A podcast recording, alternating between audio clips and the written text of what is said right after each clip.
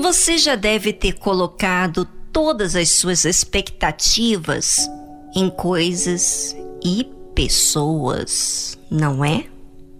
E o resultado? Bem, eu sei, o resultado é frustrante, porque você esperava uma atitude que você não recebeu. Aquela aprovação, apreciação, admiração, aquele respeito. E aí você ficou triste. E talvez dali em diante você começou a se comportar de forma bem fria com os demais.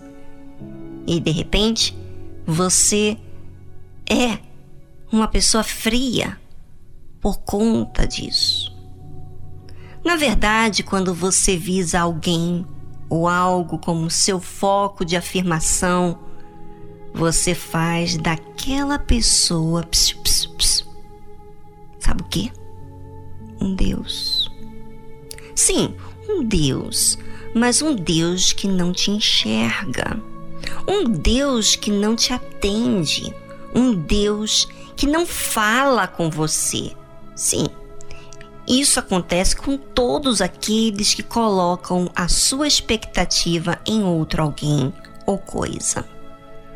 Como diz a palavra de Deus, e ali servireis a deuses que são obra de mãos de homens, madeira e pedra, que não veem, nem ouvem, nem comem, nem cheiram.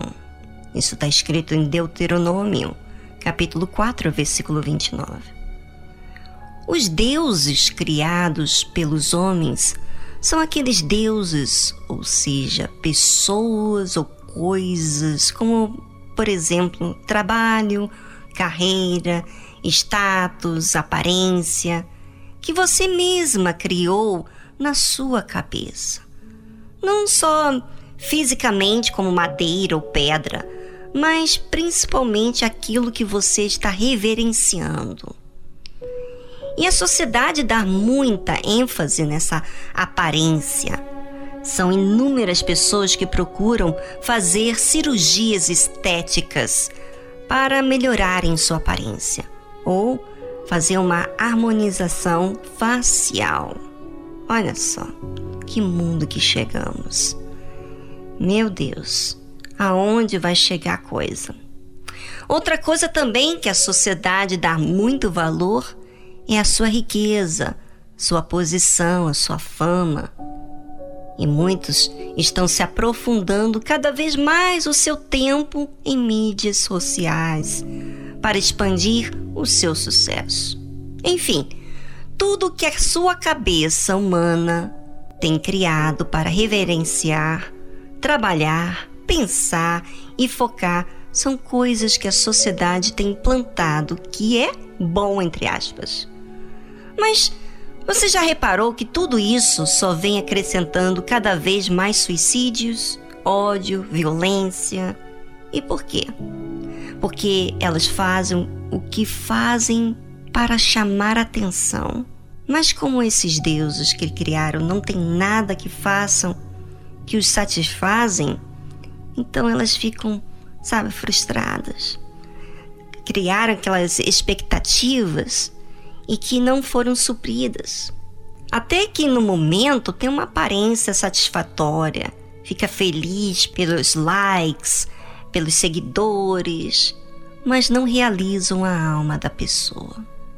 Bem, enquanto falo desse assunto, pense aí com você, amigo ouvinte, e não deixe que você seja influenciado por esses deuses que destrói o seu ser.